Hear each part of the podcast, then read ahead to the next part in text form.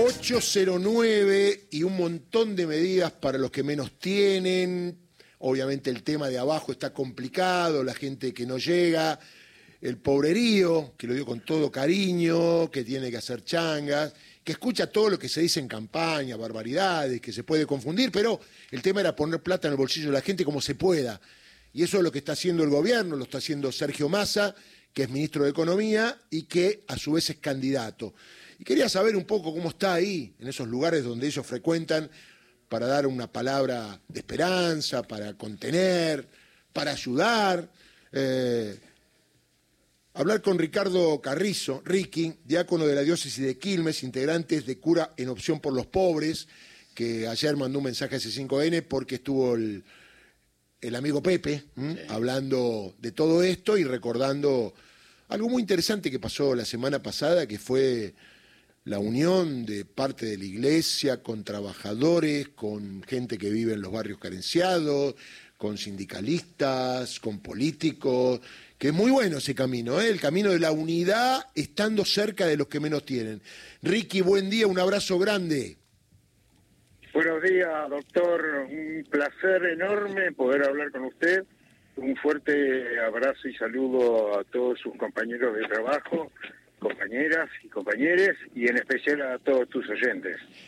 Ricardo, Ricky, querido, ayer cuando me diste el mensaje no di a tiempo para decirlo al aire, viste que son los tiempos televisivos, pero bueno, del apoyo que habían hecho ustedes también a lo que pasó allí en el 21-24, pero también me dijiste en privado, pues yo le dije, te llamamos temprano, y él me contestó, ¿vos te levantás temprano? Entre las 7 y las 8. Y me dijo, no, a las 5 y media me levanto. ¿Es así o no? sí, sí, es más. Estoy con la camioneta cargada de... Porque los mercados mayoristas de verdura, eh, vos sabés que los abastos trabajan de madrugada. Entonces, bueno, estoy con la camioneta cargada de fruta, de verdura. No, hoy frutas no pude comprar. De verdura para los comedores.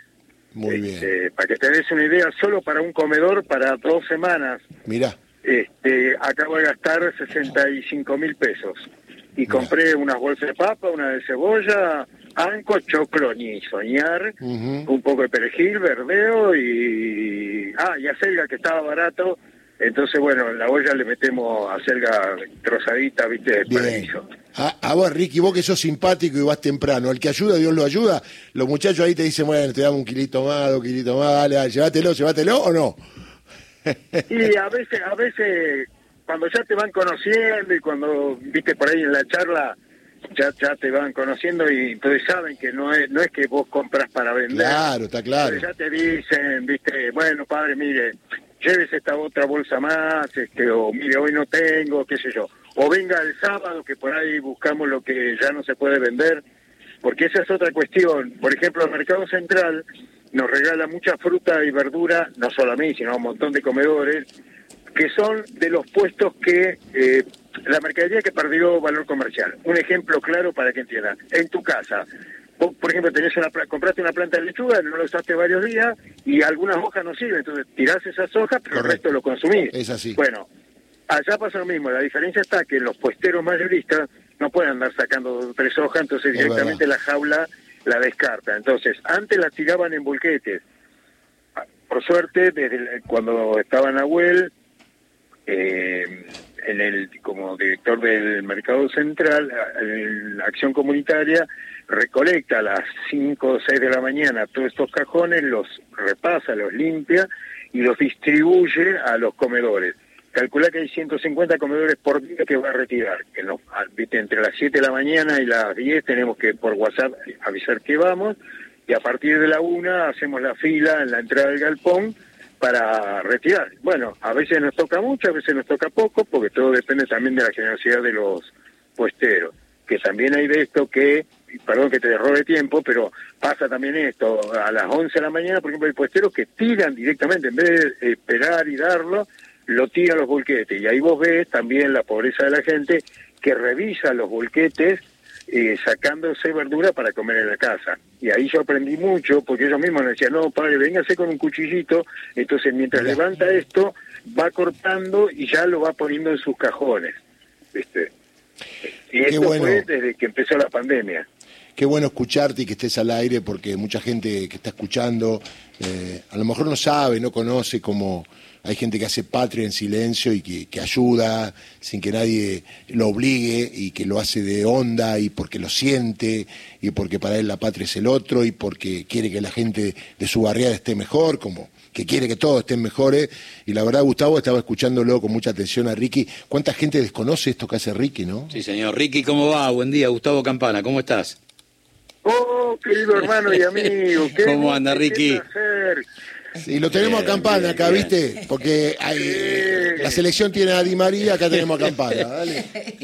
No, eh, impresionante, pero la verdad que mi experiencia de trabajar con él muchos años en, en otra radio, porque la gente por ahí no sabe, yo, este, yo como diácono tengo familia y tengo que trabajar, a mí no me paga nadie. Claro, sí, y entonces eh, soy operador de radio. mira, mira Rodo. Claro.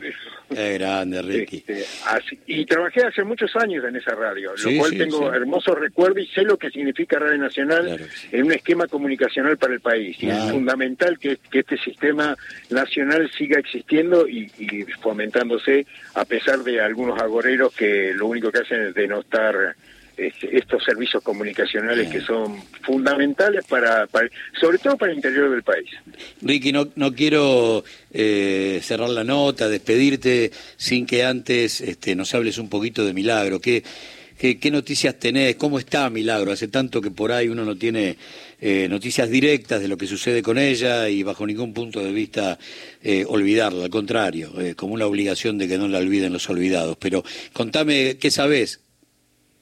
Mira, eh, a ver, ella desde lo político siempre fuerte y fortaleciendo mucho por ahí cuando lo vamos a visitar, dice, bueno, vamos a darle fuerza y te salís con mucha más fuerza de la casa. Pero te imaginas, tiene, tiene serios problemas de salud este, que cada vez se están agravando más, un poder judicial que no le autoriza que pueda venir a, Buenos Aires a, a curarse, en el Favaloro ya está, está la habitación y el lugar para que ella pueda atenderse y sin embargo el Poder Judicial no le autoriza la venida a Buenos Aires. Eh, perdió a su hijo en enero de este año, que falleció, y hace poquito falleció Raúl Noro, eh, su compañero de toda la vida, y, la verdad que eso también golpea y fuerte, ¿no? Y, entonces uno trata de, acompañarla como puede, con el dolor y la angustia de no haber podido lograr que ella pudiera tener su libertad. eh, claro, tenés al emperador Morales ahí que, que sigue haciendo maldades y sigue siendo eh, doloroso para la vida del pueblo jujeño, ¿no? Lo, vimos con todo lo que está pasando con los pueblos originarios, con la con el la constitución que entre y medianoche se hizo, la represión de junio, este, lo que está pasando con la Corte Suprema acá, que lo termina avalando, y sobre todo el no escuchar al malón, el tercer malón de la paz, que sigue acampando como puede en playa, porque además este, el emperador Larreta no le permite que puedan poner ni siquiera gaseo como para cubrirse cuando hay frío o lluvia. ¿no? Así que la verdad que, que es dolorosísimo lo que están pasando los hermanos, pero bueno, esto es lo que está pasando en una patria, en los sectores que son gobernados por la derecha, este, y que se creen dueño y señor de la vida de otros, ¿no? Ricky, Milagro Sala está padeciendo todo eso. Ricky, ¿cómo estás viendo estas medidas que está aplicando el gobierno, que eran absolutamente necesarias?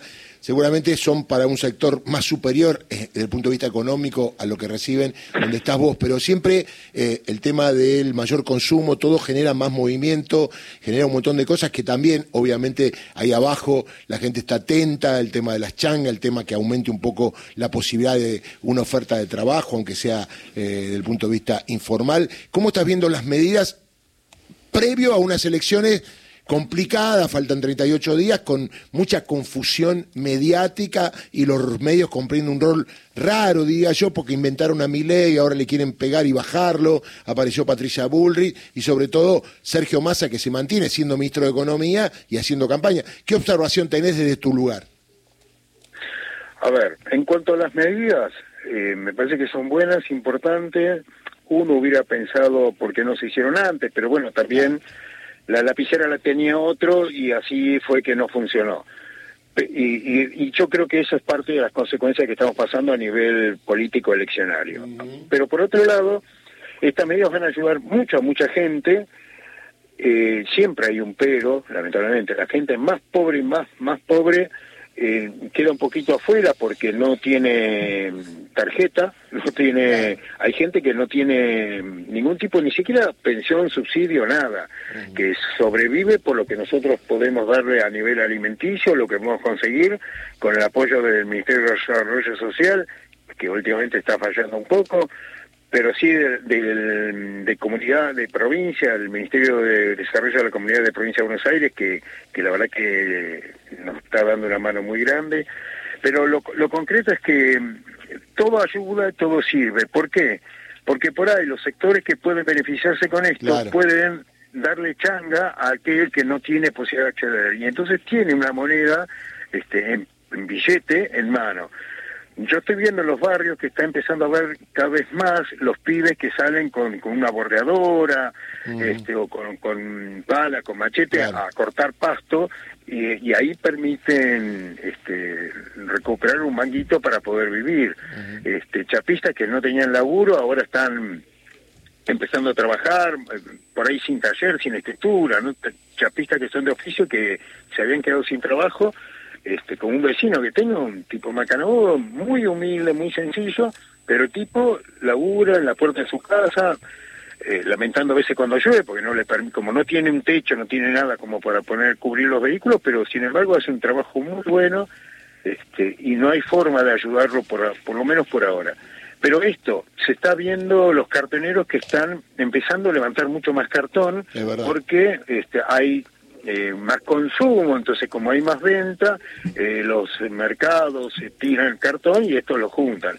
El problema es que, siempre puse este ejemplo, antes juntaban tantos kilos de cartón para un litro de leche y ahora esa cantidad no compra ni un cuarto de leche. Entonces, este, e, esa cuestión de los infladores de precios, este, de aquellos especuladores que, que le importa un bledo a la gente y solo le importa su bolsillo y llenarse de ganancias, porque además si, si ganan mucho, me gustaría saber si les pagan bien a sus empleados, cosa que dudo mucho. Pero bueno, este, eh, tenemos toda esta cuestión que fue lo que generó parte del mal humor eh, expresado en las elecciones, ¿no? Eh, el no tener cómo poder sobrevivir eh, y entendiendo muy bien que la pandemia fue algo que este gobierno supo cuidar y que supo este, dar posibilidades y, que nos ayudó mucho para poder salir adelante. Pero bueno, yo con esperanza de que mucha gente reaccione que votó sí sí yo sé que mucha gente mira yo le puse en los, después de las elecciones después de la de las pasos eh, hablando con la gente ahí cuando vino a retirar las viandas porque como una cosa que es importante que la gente sepa no es que hace muchos años los comedores teníamos mesas, platos, vasos y la gente venía y comía ahí. Desde la pandemia eh, se empezó a repartir viandas entonces esto lo que permite que la gente coma en su casa. Eh, y como surgieron muchas socias solidarias, muchas familias que dijeron, bueno, yo cocino, ayúdenme, yo cocino para que la gente venga a buscar, no hay una estructura edilicia como para que coman ahí. Entonces vienen a buscar las viandas. Entonces cuando vienen a buscar, uno se puede charlar, entonces yo le dije, miren, yo no les voy a preguntar por quién votaron, esto cada uno sabrá en su conciencia. Pero sepan que si gana eh, ley o gana la Burrich, olvídense del comedor, olvídense de toda la ayuda que les damos con bolsones, o que cuando tienen un problema me llaman y yo llamo a, alguien, Del, algún gobierno para que nos dé una mano cuando se prende fuego una casa, porque lamentablemente ellos están diciendo que todo eso lo va a dejar de hacer. Entonces, es verdad, lo están diciendo, está claro. Exacto, como lo están diciendo. Antes con Macri, yo le decía, Macri va a ser tal y dijeron, no, pero a usted le parece, para que mirá, la experiencia, la, la, la, ideología dice eso.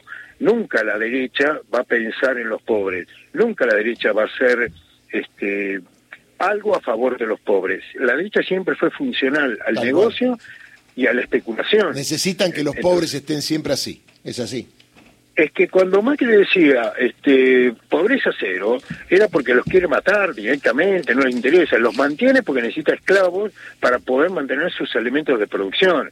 O sea, la derecha que hace trata de bajar los precios lo más que puede, los sueldos lo más que puede, porque así va a tener una larga fila de gente que por menos plata va a querer trabajar porque va a necesitar el mango. Entonces termina aprovechándose de, una pobreza y de una miseria que ellos mismos generan y especulan. Ricky, eh, la última. Eh, ¿Imaginaste alguna vez que iba a haber un papa argentino y ante esto? Si imaginaste que iba a haber un papa argentino, imaginaste que en un proceso electoral iba a haber un candidato que esté en contra del Papa, que es argentino. Pues es que eso sí lo pensaba, digo, esto es una locura, ¿no? Y un Papa que anuncia que el año que viene va a venir a la Argentina, donde teóricamente uno de los candidatos que puede llegar a ganar las elecciones repudia al Papa. Digo, esto es una locura, yo no, no lo entiendo, ¿no? Bueno, eh, convengamos que este hombre que fue saltado a la palestra a través de los medios este, afines eh, es un desquiciado mental. No, no, nadie puede creer en la lógica de alguien con una neurona que tuviera al menos una neurona este, con los, los patitos en fila, como decimos en el barrio, porque si no, no se puede entender las locuras, los, los delirios que dicen. Y sacando de lado las cuestiones eh, de economía, que supuestamente sabe, que sé yo, yo ahí no, no le puedo discutir, porque no yo lo sé de economía en ese nivel, pero sí escuché declaraciones de él insultando a las mujeres, denostando a cualquiera que tiene otro pensamiento. Las estupideces que dijo del Papa, este, y lo cual este, obligó a los curas villeros a armar esta misa de desagravio que fue eh, acompañada por, por, como bien decías, por todo un gran sector político y social y referentes de derechos humanos. Tati no pudo estar porque ya tenía agendado otro viaje, ya me, me había avisado este, los curas, nosotros por los pobres no estuvimos en la misa. Y entonces, claro, algunos dijeron, ah, te están en contra. Y digo, no, lo que pasa es que hace un año. claro, no, no, pero eso. A ver, somos distintos, pero no somos distantes. Es más, respetamos muchísimo el laburo de ellos, porque ellos están muy metidos en, las villas. Por ahí no, no compartimos algunas acciones más del tinte político, pero y algunas cuestiones, pero no, pero somos hermanos, de hecho con muchos de ellos eh, eh, Pepe y Paola es parte de mi familia. Los dos trabajan por lo mismo, ese es el tema. Trabajan por lo mismo. Y, y, además estamos, desde hace unos años ya estamos trabajando en conjunto por muchas cosas, sobre todo eh, teniendo en cuenta que el año que viene son los 50 años del asesinato de Carlos Mujica. Entonces estamos trabajando mucho con eso. Pero nosotros teníamos ya hace un año pautada la fecha del encuentro anual. Es el único momento que nos encontramos todos los OPP del país, eh, que fue en Villa Allende, en Córdoba, y justo eh, ese lunes, previo a la misa, ya estábamos allá. Por eso en nuestro documento adherimos, ya ellos ya sabían, pues ya le habíamos comunicado que no íbamos a estar, y, este, pero en el documento hicimos referencia a esa misa porque entendemos que era importante y que fue un gesto eh, necesario para, para mostrar que no se puede decir cualquier cosa de cualquier manera y a cualquier persona. Los desagravios no puede, no puede existir, no puede haber una violencia política de este nivel que lo único que hace es eh, generar más odio. Y esto es lo que hace este tipo, ¿no? Eh, ya lo supimos con Burrich cuando fue ministro de Defensa, que la represión era su manera de trabajar y de condenar la protesta social. ¿Quién dice que siendo presidenta no va a ser peor todavía? sí, sí. Entonces, entre un Milei que es un desquiciado mental, que lo único que le interesa es que vos te puedas vender parte de tu cuerpo a alimentarte y si te querés morir de hambre es tu problema, o de una mujer que tiene la, la, única capacidad de tener es manejar la violencia y donde ahora empieza a reflexionar filosóficamente sin entender de lo que está hablando, porque la verdad que toda la declaración estos días de, de, este filósofo que será muy bueno, qué sé yo, pero la y no entendió nada, pero que, porque no lo pudo expresar. No, no. Entonces, Igual eh, eh, tenemos un corte, en un ratito vamos a escuchar a, Patricia Burri. ¿La tenés ahí? ¿Lo tenés ahí puesto? A ver, escuchemos a Patricia Burri, ya que te referiste a esto, que la verdad es candidata a presidenta de los argentinos. Por favor, escúchela si no la escuchó, por favor. Santiago va a ayudar a aquellos que trabajen en las áreas, ¿no? va a ayudar a pensar a, las personas para reconstruir la, destrucción, el llanto, el, llorar permanente de los argentinos. ¿Pero qué va a hacer? ¿Va, a tener, ¿No va a tener un ministerio? No, no, no, no, no, no, es, es una manera de, de pensar, eh, la Argentina, eh, esto es como cuando vos vas a un médico, ¿no? Vos vas a un médico y bueno, de golpe vas a un traumatólogo, te mira la mano, pero a vos te duele otra cosa, vas a, a un médico que te arregla, vas a un dentista, es decir, pero cuando vas a tu médico clínico, tu médico clínico te dice, mire, usted, la verdad, que le duele la mano, le duele acá, le duele la espalda, pero el problema que usted tiene es, digamos, algo que mm, tiene que curarse integralmente. Esto es la candidata a presidenta. ¿eh? Ricky, hay que ayudarla. Hay que ayudarla. Tremendo, tremendo, Eh, eh, chicos. eh, el, el más humilde de los dioses que hemos tenido en vida diría, no sabe hablar. ¿Viste? Bueno, Ricky, querido, un gusto, como siempre, haciendo patria todos los días. Así que uh, contá siempre que cuando estás ahí, nosotros estamos con vos. Dale, cuando vas tempranito a buscar la comida y estamos en cada uno de los amigos y amigas que, que tenés que atender, escuchar y, y darle una mano. Así que te mando un abrazo grande.